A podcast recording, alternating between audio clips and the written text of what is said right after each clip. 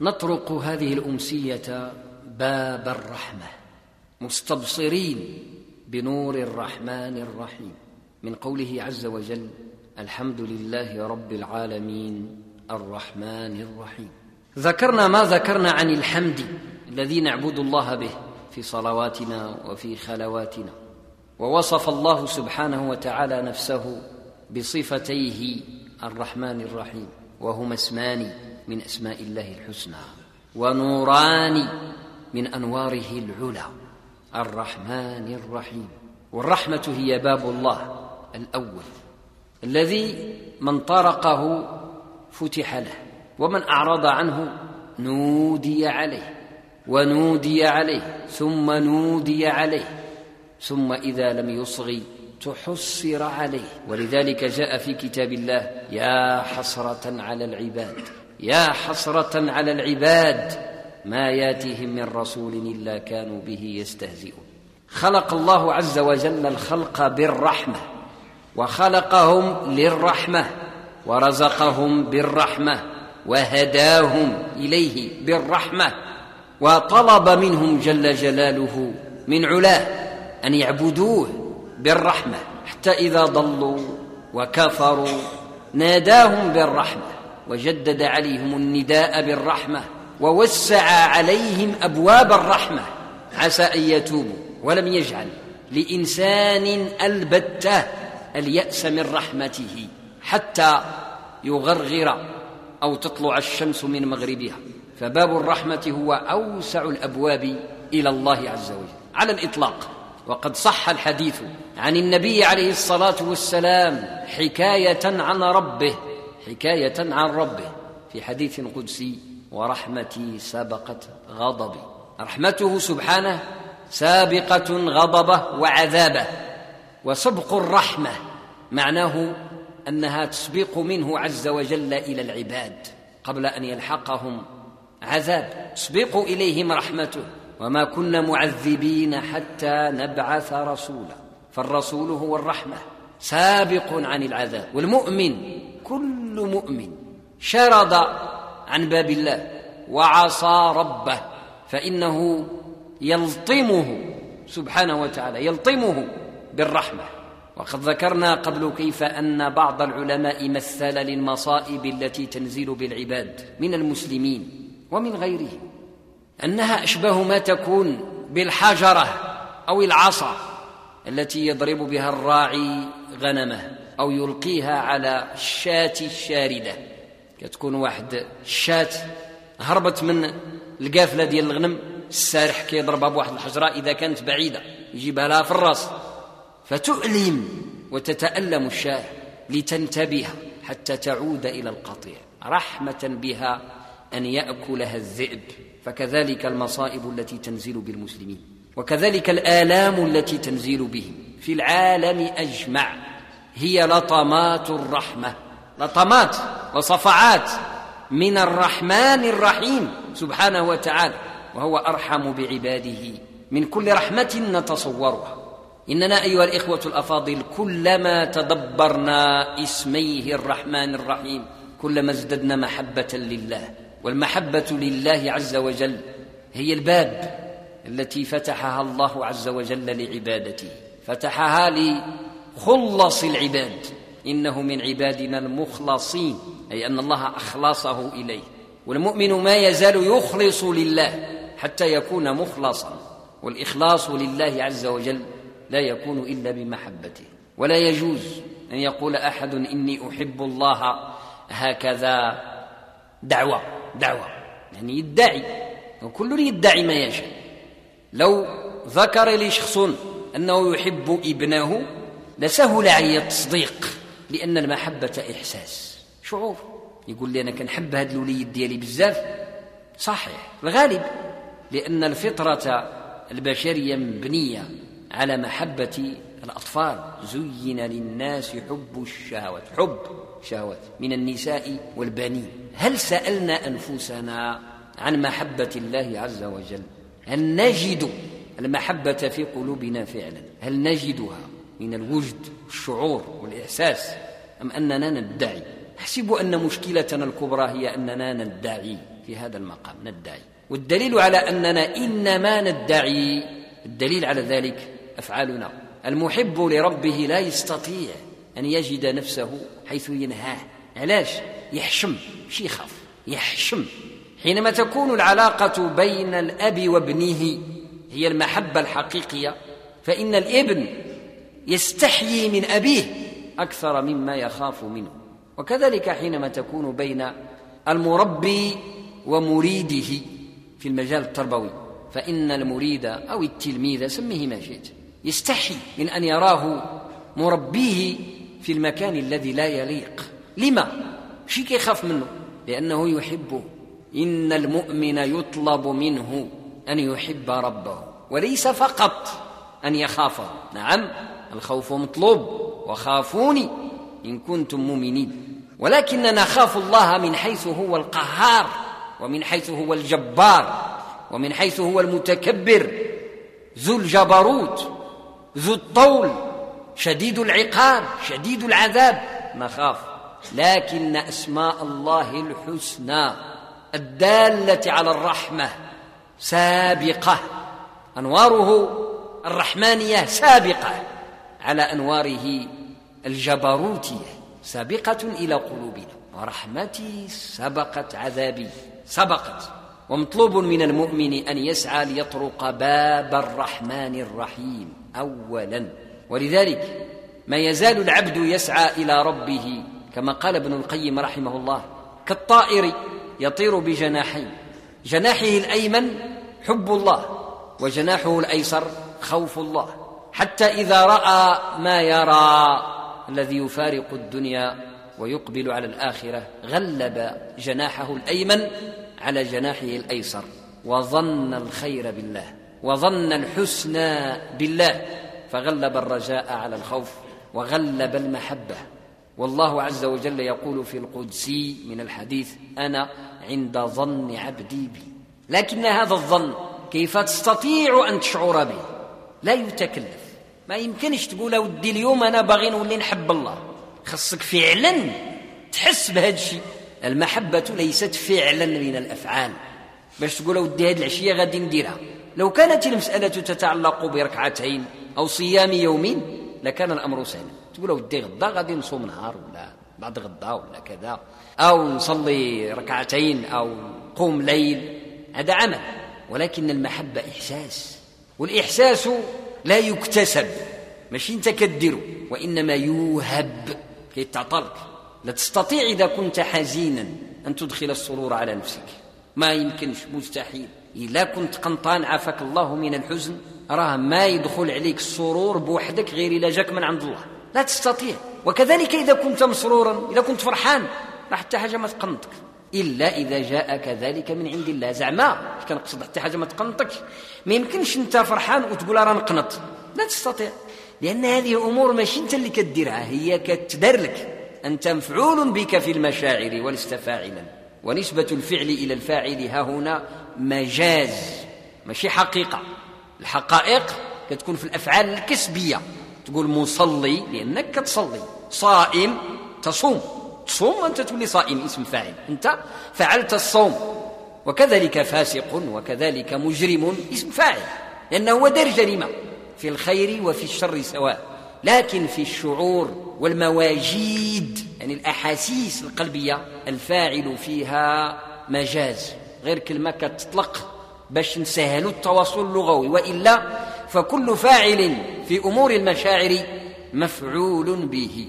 شيء ما سرك فصرت مسرورا. شي حاجة وقعت لك وفرحتك. فصرت فرحا. وشي حاجة وقعت لك وقنطتك. فصرت حزينا. فالحزن فعل وقع عليك. ولست أنت الذي توقع. وكذلك السرور. وكذلك الخوف. الخوف ما كتعرفوا منين دخلك؟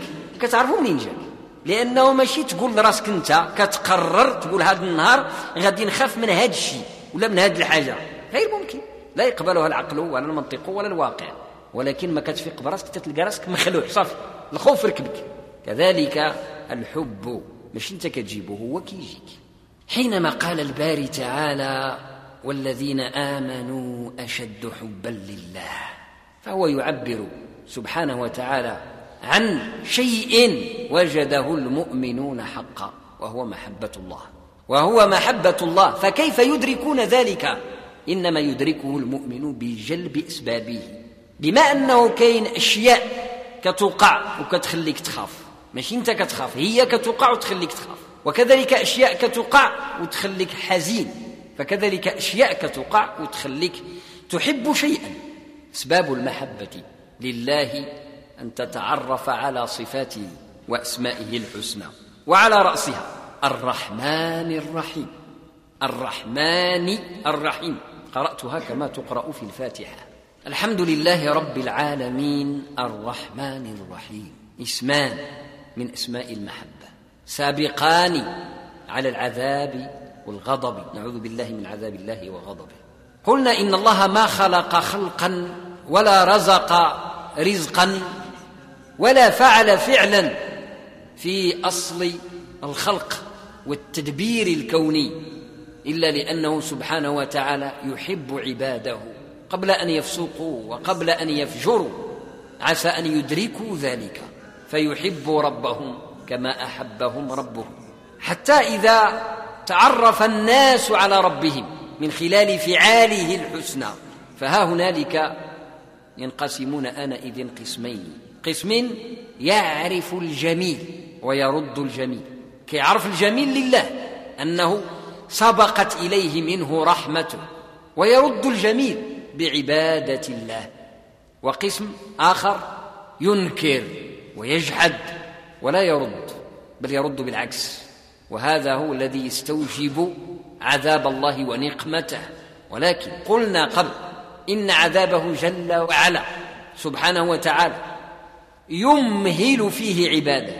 إن الله يمهل ولا يهمل يمهل يعطيه فرصة يعطيه فرصة للكافر وللفاسق وللشارد وفرصة عريضة.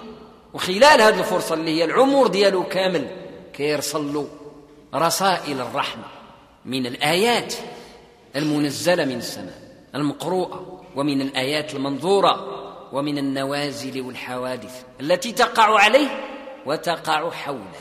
لو كان يبصر كل شيء كيوقع حدانا في المحيط ديالنا واللي كيوقع لينا يجب أن نتساءل كل لحظة. ما معنى هذه الرسالة؟ المؤمن اللي كيشوف مزيان فمن أبصر فلنفسه ومن عمي فعليها. اللي كيشوف الحياة حقيقة راه ما كاين شي حاجة كتوقع غير هكذاك بشكل عشوائي ابدا. الله عز وجل يدبر الكون بحكمة راه من أسمائه الحسنى الحكيم الفوضى في الكون ديال ربي ما كيناش في الكبائر من الأمور وفي الدقائق الصغائر من الأمور. دل على ذلك الرحمن الرحيم. الأمور الكبيرة يتصرف فيها الله عز وجل باسمه الرحمن. والأمور الدقيقة الصغيرة اللي كتلقط بعين الابره يتصرف فيها الله عز وجل باسمه الرحيم. ماذا بقي بعد ذلك؟ لا شيء لا شيء. كل شيء أحاط به الله عز وجل رحمة رحمة. ما كاين شيء شي حاجة اللي ما مسيرهاش ربي بالرحمة سبحانه وتعالى. ولكن مع الأسف يا حسرة على العباد الذين لا يبصرون. الذين لا يبصرون هذه الحقائق. ويجب أن نتأكد باش إلا عرفنا هذا الشيء خص المؤمن يشوف بعينه. لأنه إذا رأى حتما سيحب ربه لأن المحبة لا تنبع إلا عن رؤية ومشاهدة. أن تعبد الله كأنك تراه ماذا ترى؟ ترى نور الله عز وجل يرعاك ويحيطك من علو ومن تحت وعن يمين وعن يسار ومن أمام ومن خلف ومن داخل. كما في الحديث اللهم اجعل في قلبي نورا وفي بصر نورا ومن فوق نورا. ومن تحت نورا وعن يمين نورا وعن شمال نورا ومن أمام نورا ومن خلف نورا. اللهم أعطني نورا. يعني كون المؤمن محاط بالنور. نور الرحمة الإلهية الربانية. كل شيء ذكرنا هذا مرارا ونعيده الآن في الرحمة. كل شيء. في الكون. إلا وهو شعاع من أنوار أسماء الله الحسنى. أسماء الله الحسنى أنوار. هي أسماء لله. وصفات له في نفس الوقت. وبها سبحانه وتعالى كيمد الكائنات كلها بأسباب الوجود وبأسباب الرزق وبأسباب الرحمة وبكل أسباب الحياة والموت والبعث إلى آخره. الوجود ديالنا وما يتعلق به من بدايته إلى نهايته مكفول بأسمائه الحسنى سبحانه وتعالى. أي رزق يأتي من غير اسمه الرزاق؟ وأي حياة تأتي؟ من غير اسمه المحيي. كل شيء يأتينا من أسماء الله الحسنى أي من الله جل وعلا. وأسماؤه صفاته الدالة على كمال جلاله وعظمة سلطانه وتنزه جماله سبحانه وتعالى عن كل شيء. من أراد أن يرى شيئا من هذا فلينظر إلى الأم من كل شيء من الإنسان ومن الحيوان ومن الطير ومن الحوت ومن كل شيء. الناس عندهم بأن الأم هي أرحم شيء موجود. العاطفة ديال الام الرحمة الشديدة التي أوتيت. هذيك الرحمة اللي عندها ماشي ديالها. قلنا ما كاينش تصرف في الفطرة البشرية ديال البشر اطلاقا. كل تصرف في الفطرة البشرية موهوب من عند الله. واش هي الأم؟ رشق ليها؟ قالت راه نرحم الطفل ديالي. ابدا. هذا ما كاينش. قلنا الرحمة شعور لا يكتسب وإنما يوهب. كيتعطى من عند ربي عز وجل. فالله سبحانه وتعالى برحمته أعطى للأم شعاعا من أنوار رحمته. باش هذاك الطفل ما يتلاحش وما يترماش. الدجاجة اللي هي أضعف الخلق كتولي سبع لما كتكون حضنة على البيض ولا على الفلالس بالرحمة الإلهية. وكذلك سائر الخلائق الضعيفة التي تأكلها الوحوش والسباع لما كتكون والدة حتى هي تتحول إلى قوة غريبة بالرحمة التي أوتيت على ولدها ورضيعها. هذيك الرحمة اللي في الأمهات جميعا ماشي ديالهم ماشي ديالهم هي رحمة عارية غير مسلفينها تماما. ولله المثل الأعلى كالمرآة التي تعكس نور الشمس.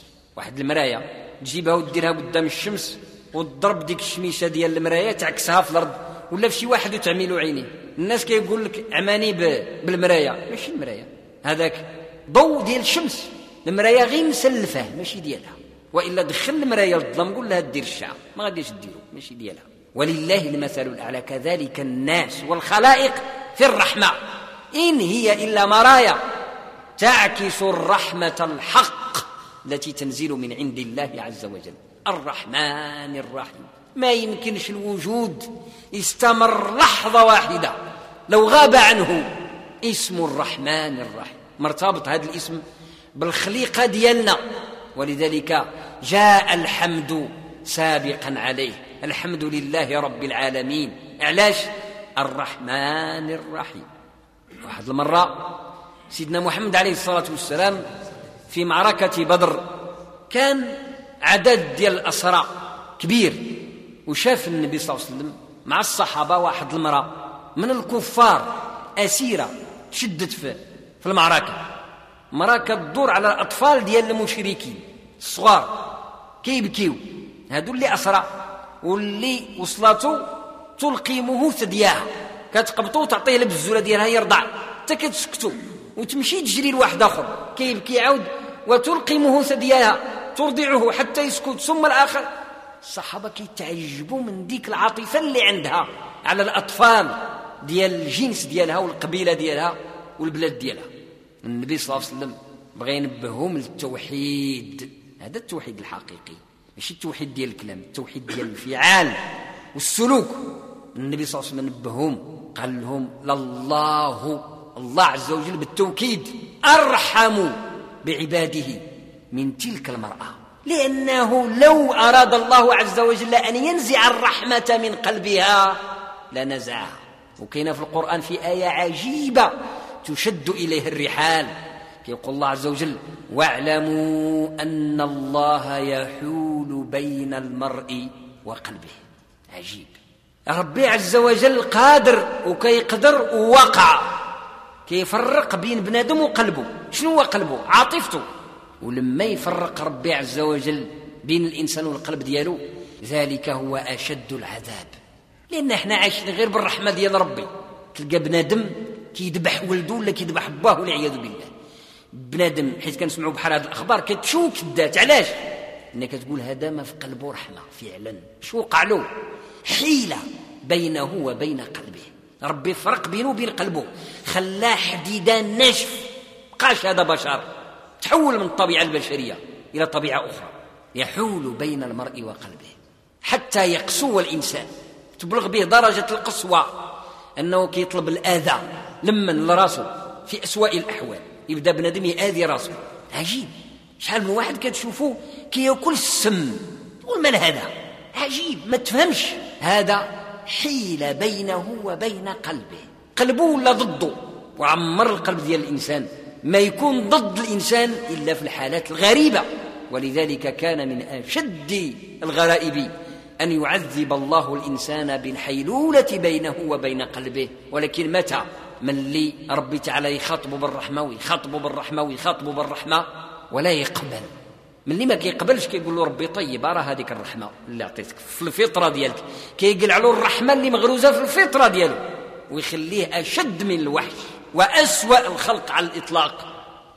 فيكون الإنسان آنئذ شرا كله. نقطة ديال الخير ما كتبقاش فيه. يصبح شرا كله فلا يليق به إلا جهنم والعياذ بالله. نسأل الله العافية. الرحمات الساريه في الكون الشامله لجميع الخلق. هي أشعة أنوار. لما تشوف فيها وتشد فيها توصلك المولانا الكريم. وهذا الذي أريد لك أن تبصره. انظر إلى أحوال الرحمة السارية بين الناس وفي الناس. كيف يأكلون كيف يرزقون كيف يعيشون كيف يحيون كيف يموتون كيف يتدافنون رحمات بعضها فوق بعض من الرحمن الرحيم. وبنادم في هذا الشيء كله ما عنده والو. كما قلنا نؤكد ونعيد. لا كسب لك في الرحمة أيها المؤمن. بل أيها الإنسان لا كسب لك في الرحمة. تا حاجة ما تقول جبتها بيدي ودرتها بنفسي. في الرحمة. كل رحمة صدرت منك أو وقعت عليك فهي هبة من الله عز وجل. إلا هي صابتك. الرحمة ولا خرجت من عندك راه حتى وحدة ما ديالك. هبة هبة لأنها حال.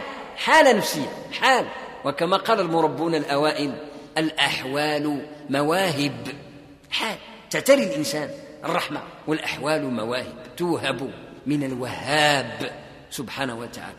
يهب عباده الخيرات والحسنات من الرحمات. موهبة هبات هذه الهبة الربانية الكريمة لما الإنسان يتذوقها ويحس بها لا يجد إزاء ربه إلا المحبة. أنا إذن يحس فعلا أنه شعر بأنه يحب ربه. وهذا هو الإيمان الحق. والذين آمنوا أشد حبا لله. الإيمان الحق أن تشعر فعلا وتجد صدقا أنك تحب ربك. صحابي جليل استشهد في إحدى الغزوات وهو يلفظ أنفاسه الأخيرة. قال لي أحد الصحابة الآخرين أبلغ عني رسول الله صلى الله عليه وسلم السلام وقل له إني أجد ريح الجنة. هذا صحابي تقتل في الجهاد مازال الروح ما طلعت. قال له سلم على سيدنا رسول الله صلى الله عليه وسلم. وقل له راني أجد أجد كنشم كنشم الريحة ديال الجنة. يعني الريحة ديال الورد دازت اللي عنده حاسة الشم سليمة كيشمها كيشمها. فالشم كيعطيك واحد الإحساس معين. بالانشراح والفرح لما كتوجد شي حاجة مزيانة. حب الله عز وجل من هذا القبيل. إن كنت تحب الله حقا فستجده في قلبك. مش غتشمو بنيفك ستجده في قلبك لأن موطن المحبة قلب الإنسان. والذين آمنوا أشد حبا لله. ما يمكن تعرف المحبة ديال الله عز وجل إلا بتجربة ومن رحمة الله عز وجل. أن يدخلك أيها العبد في تجربة تجد فيها المشقة ثم تجد فيها الرحمة وتحس بالجمال ديال هذيك التجربة. كيتكلموا الناس على حب الوطن. قروها لنا في المدارس حتى عياو ما عمري ما عرفته إطلاقا ولا مرة واحدة. شو حب الوطن؟ واحد المرة سافرت برا خرجت خارج البلاد وتغمت عليا الدنيا وجاتني واحد القنطة ولات الأرض عندي ضيقة ضيقة بحين عين الليبرة مي كي كل إنسان راجع هاد كيعرف حب الوطن شنو هو. فعلا لأن بعض الأشياء كتكون بعض الأحيان المناهج سيئة في التبليغ. كرسة بعض الأحيان تكون طرق التدريس بحال السلوكة المصديين. لا توصل الكهرباء الشعورية الوجدانية إلى الناس. هذا غير مثال لما يقع لنا جميعا من هذه المعاني الجليلة في محبة الأشياء. كذلك يقع داخل الأسرة في محبة الإخوان والأخوات والآباء والأبناء والزوجات. في التجربة القاسية عاد كتعرف القيمة الوجدانية القلبية اللي عند خوك أو عند أمك أو عند الزوجة ديالك أو عند باك في قلبك. حينما تكاد تفقد أحدا أو تفقده فعلا تجد كم أنت تحبه. وجب عليك أيها المؤمن أن تسير إلى ربك لتجد محبته. خصك تمشى تحرك في طريق الله عز وجل وتحمل رسالته. لأنك لا بعيد لا تحمل شيئا لن تجد شيئا. ما غتحسش بديك المحبة الحقيقية لله. وإذا لم تكن تشعر بها راه مشكلة راها مشكلة. لأن الله يقول والذين آمنوا أشد حبا لله. أشد حبا لله. قل إن كنتم تحبون الله تحبون الله فاتبعوني يحببكم الله تحبون الله. رضي الله عنهم ورضوا عنه الرضا هو الرضا محبة. وعين الرضا عن كل عيب كليلة. ولكن عين السخط تبدي المساوية. عين الرضا عين المحبة. فإذا رضيت الشيء ورضيت عنه فلا يكون ذلك إلا عن محبة ولذلك من أبلغ التعبيرات على محبة الله أن تقول رضيت بالله ربا. سيدنا محمد عليه الصلاة والسلام واحد المرة غضب غضبوه الصحابة. كنا جبنا هذه القصة هذه ديال غضب النبي صلى الله عليه وسلم اللي كثروا عليه الأسئلة الباسلة. ذاك الأعرابي اللي جاو قال له يا محمد أين ناقتي؟ ووضر الناقة وجاي يقول له فين هي الناقة ديالي. فغضب النبي عليه الصلاة والسلام من هذا الأسلوب من السؤال الذي يثير يثير السخرية والاستهزاء. فجعل يقول سلوني سلوني سلوني. فسأل سائل رسول الله وقال له يا رسول الله أين مقامي؟ فين غنكون يوم القيامة. قال له في النار. نعوذ بالله. إلى آخر القصة. ناض عمر بن الخطاب رضي الله عنه وحس بالخوف والهول ديال الموقف وبرك على ركبه قال يا رسول الله أرضينا بالله ربا وبالإسلام دينا وبمحمد نبيا ورسولا الرضا رضا القلب محبة من اللي سمع النبي صلى الله عليه وسلم هذه الكلمات من سيدنا عمر؟ سكت. طفى الغضب ديالو. سكت عنه الغضب. كما سكت عن موسى. لأنها عبارة ديال المحبة. وملي تكون أنت طايرك توصل فاش بغيتي تتكلم معك بنادم بالمحبة إلى فيك الذرة ديال الخير كطفى كنقولوا فلان مشينا حزرناه كبر الخير عنصر الخير فيه. الله عز وجل خاطبنا نحن عباده بالمحبة. وإذا سألك عبادي عني فإني قريب. إن شي رحمة بحال هذه. سبحان الله العظيم. أجيب دعوة الداعي إذا أداة شرط. وهو يطلب. إذا دعان اطلبوا الله عز وجل. أكثروا من الدعاء. لا تفتروا عن دعاء الله وطلبه. فإن الدعاء سبب من أسباب المحبة. لأنه من اللي تطلبك يعطيك راه ما كاين شيء تطلب وما يعطيكش. اطلب يعطيك. إلا إذا كان الطلب طلب استهزاء أو سخرية أو شك في الله والعياذ بالله. أما طلب التائب وطلب الخاشع وطلب الباكي المذنب ولكن راجع جاي الله فهو طلب لا يرد. أجيب دعوة الداعي إذا دعان. قال المفسرون ولو كان الداعي كافرا إلى حصل وطلب ربي بصدق كيعطيه أما يجيب المضطر إذا دعاه ويكشف السوء ويجعلكم خلفاء الأرض. سبحانه وتعالى. ومرارا مرارا وتكرارا. وقعت في التاريخ القديم وفي التاريخ المعاصر الحديث أن الكفار طلبوا الله فأعطاهم في الشدة. كيطلب الإنسان ربه ما كيطلبوا كيطلبوا بإخلاص ملي كيكون حاصل مزير. ما كيطلب لا وثن ولا حجر ولا نصب ولا أي شيء من أنواع الشركيات والبدعيات. حتى النصارى حينما يكونون في حالة الضرورة يطلبون الله الواحد سبحانه وتعالى. كينسوا الوسائط أنئذ الذين جعلوهم شركاء لله. واللي يطلب الله عز وجل بصدق كيعطيه. وعدد ديال القصص ديال الذين أسلموا من النصارى خاصة كيحكيو مثل هذا بشكل عجيب في تجاربهم. الوجدانية الروحية. فكيف بنا نحن المسلمين؟ الذين نعرف ما نعرف من قرآننا ومن ديننا ننسى أننا نعبد الرحمن الرحيم. عجيب. صباح وعشيه كنقراو الرحمن الرحيم الرحمن الرحيم الرحمن الرحيم. كنوز الدنيا والآخرة كلها مفتوحة بين يديك. كنوز الدنيا والآخرة كلها. احذر أن يغلبك الشيطان على قلبك. فيدب إليك الشك في رحمة الله. إبليس لعنه الله كيبدا يتجبد مع بنادم. كيقول لي وأنا طلبت البارح درت الدعاء والو. مصيبة. حذاري. الله عز وجل قال لك أجيب دعوة الداعي إذا دعا الله سبحانه وتعالى لا يكذب عباده بل يصدقه. فإذا قال ذلك كذلك فهو كذلك. كل دعاء ترفعه لا ينزل أبدا.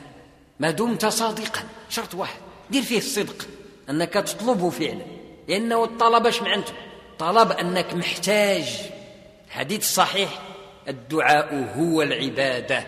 كيتروى بمخ العبادة ولكن الصيغة الصحيحة الدعاء هو العبادة. وهذه أبلغ من الصيغة ديال مخ العبادة أبلغ علاش؟ لأنه لما كيقول النبي صلى الله عليه وسلم وهذه العبارة الأصح الدعاء هو العبادة. يعني أن العبادة كلها هي الدعاء كلها هو العبادة. ال تفيد استغراق جنس فعل العبادة. كل العبادات تلخص في الدعاء. علاش؟ لأن ما معنى العبادة؟ العبادة هي إعلان الخضوع وفعله. تعلن الخضوع لله بشهادة أن لا إله إلا الله وأن محمد رسول الله. وتبدأ خدام بالخضوع لله. وهو الصلوات والزكوات والصيام والحج والعمرات وسائر أعمال البر وترك المنكرات. كل ذلك خضوع وعبودية لله. عبد يعبد أي ذل يذل وانقاد ينقاد. يكون واحد البقرة أو طور القلدة قداش ولكن كيجي واحد الري صغير صوقوا ويقودوا ويوردوا ويردوا كيكون بقرة ذلول. ولذلك بقرة بني إسرائيل قال لها لا ذلول كتنطح وتركن وتثير الأرض.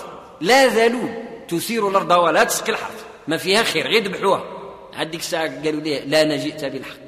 المؤمن فيه الخير ذلول ولكن لله الواحد القهار وحده لا شريك له. فإذا كانت معنى العبادة هي الذلة لله والخضوع لله فأبلغ ما يمثلها الدعاء. شو الدعاء؟ بالدارجة. هو السعاية. كاين شي قلب دليل قد القلب ديال السعاية ما عنده وجه ما عنده قلب. ولذلك النبي صلى الله عليه وسلم حرم السعاية. إلا للمضطر حقا. علاش؟ لأن اللي كيسعى كيعبد البشر. حرام. المسألة. واحد يمشي يسعى الناس. هذه عبادة طلب الله. ويلك. كتعبد الناس. الذي أعطاهم يعطيك.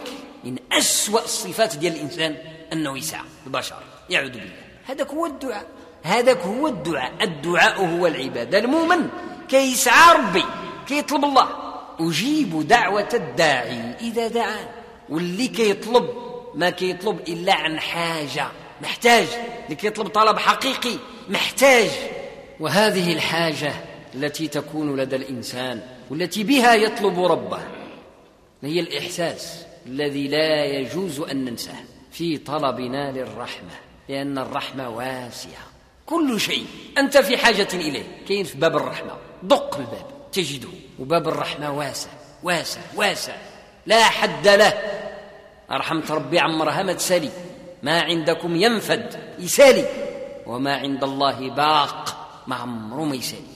ورحمة ربي سبحانه وتعالى واسعة ما عمرها ما تسالي ولذلك كل شيء أنت في حاجة إليه أيها العبد.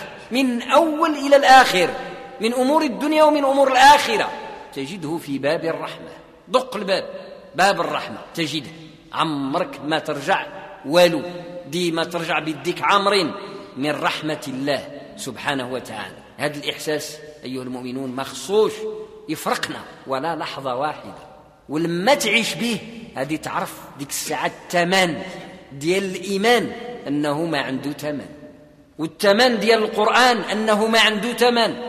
وأن لا شيء يعدل إيمانك بالله ومحبتك لله وسيرك على هدى إلى الله عز وجل. الرحمة إذن في خاتمة الكلام هي كل ما نشاهد في حياتنا نحن المسلمين من الخير ومن الشر ومن الشر الذي هو ظاهر أما باطنه فهو الرحمة. مصائب التي تقع للأفراد وللجماعات وللمؤسسات كلها المشاكل هي لطمات كما ذكرنا من الرحمة الربانية. توقظ الإنسان توجع الإنسان ولكن لتداويه وتشافيه وتقربه. ولذلك أي شيء في حياتك أيها العبد وجب أن تتقبله بالرضا. تقبلوه بالرضا بالمحبة يعني. وهذيك المدارجة كنقولوها اللي جات من عند الله. مزيانة ومرحبا بها. لما؟ لأنك على يقين أن ربك لا يؤذيك. هو الرحمن الرحيم. ما خلقك إلا للرحمة وبالرحمة وما دمت تؤمن بالله. فاعلم أن الله عز وجل لن يأخذك إلا بالرحمة. لن يأخذك أي ما غادي يتعامل معك إلا بالرحمة. في كل أمورك ولكن انت خصك تفهم الخطاب ديال ربي عز وجل؟ وتجاوب معه حتى يجد الدواء محله. ربك يعطيك أدوية من عنده سبحانه وتعالى. أدوية أنت كتذوقها كتلقاها حلوة وبعض الأحيان كتذوقها كتلقاها مرة ولكن فين كتكون المشكلة؟ من اللي ما كتبصرش بالبصيرة ديالك أنها دواء كتبزقها. ولكن اللي كان حكيم وكيذوق بعين البصيرة أنها دواء وسبحان الله وبالتجربة تنقلب المرارة في حالة التداوي إلى حلاوة. وعدد الناس يستحليوا الحاجة المرة إلى عرف بأنها كتنزل على الجوف ديالو بالشفاء والعافية والدواء. كتحول إذن الأذواق المعاني. كتبقاش في حدود اللسان كتولي في حدود الجنان الذي هو القلب. فكذلك نتعاملوا مع الحياة ديالنا. اللي ذقناها حلوة في الظاهر راه حلوة في الباطن إن شاء الله. واللي ذقناها مرة في الظاهر صرف نظرك عن الظاهر وتذوقها بالقلب بالباطن. تجد حلاوتها التي لم تبدو لك وعسى أن تكرهوا شيئا وهو خير لكم. كل المؤمن أمره له خير إن أصابته سراء هي الحلاوة. شكر يقول الله على حلاوة الحمد لله. فكان خيرا له وإن أصابته ضراء صبر. والصبر حلو. الصبر عنده واحد الحلاوة غريبة ونعمة. هاد النعمة عطيها ربي اللي فيه البلا وحارم منها اللي ما ابتلاش. شت اللي ما عمره ما صابو شي بلا. راه محروم. من واحد النعمة. والله اسمها الصبر. ولذلك الصبر شكون اللي كيذوقوه الأولين؟ الأنبياء. الأنبياء. واصبر. كما صبر أولو العزم من الرسل يكون كان الصبر مر فعلا. كما يقول الناس ما يعطيش ربي للانبياء واعطاه لهم لأنه حلاوة فعلا. ويجدون ذلك في قلوبهم. لأنهم يشاهدون كؤوسه عسلا. من عسل الجنة. واصبر كما صبر أولو العزم من الرسل. كل ذلك يفسر لنا الرحمن الرحيم. الحمد لله رب العالمين. الرحمن الرحيم. كل ما قريتها عودها وذوق ستجد الرحمة إن شاء الله وتجد بعد ذلك أن قلبك خفق. هذه المرة يبدأ يضرب بمحبة الله. فاللهم أرنا الحق حقا وارزقنا اتباعه وأرنا الباطل باطلا وارزقنا اجتنابه. واجعلنا لك من الشاكرين. اللهم ارزقنا حبك وحب رسولك وحب من يحبك من الصالحين. واجعلنا لك من الشاكرين. واجعلنا من التوابين. واجعلنا من المتطهرين. واغفر لنا إجمعين. اللهم يا أرحم الراحمين يا رب العالمين يا ربنا. اللهم أوزعنا أن نشكر نعمتك التي أنعمت علينا وعلى والدينا وأن نعمل صالحا ترضاه. واجعلنا يا ربنا مهديين تائبين مستغفرين صوامين ذاكرين قوامين لك وحدك. لا شريك لك اسلك بنواصينا وبقلوبنا إلى عبادتك. بهداك يا أرحم الراحمين يا رب العالمين. وصل اللهم وسلم وبارك على سيدنا محمد وعلى آله وصحبه وسلم تسليما. سبحان ربك رب العزة عما يصفون. وسلام على المرسلين والحمد لله رب العالمين. ودوما يتجدد اللقاء بمشيئة الله تعالى مع تحيات أبو هاجر. والسلام عليكم ورحمة الله وبركاته.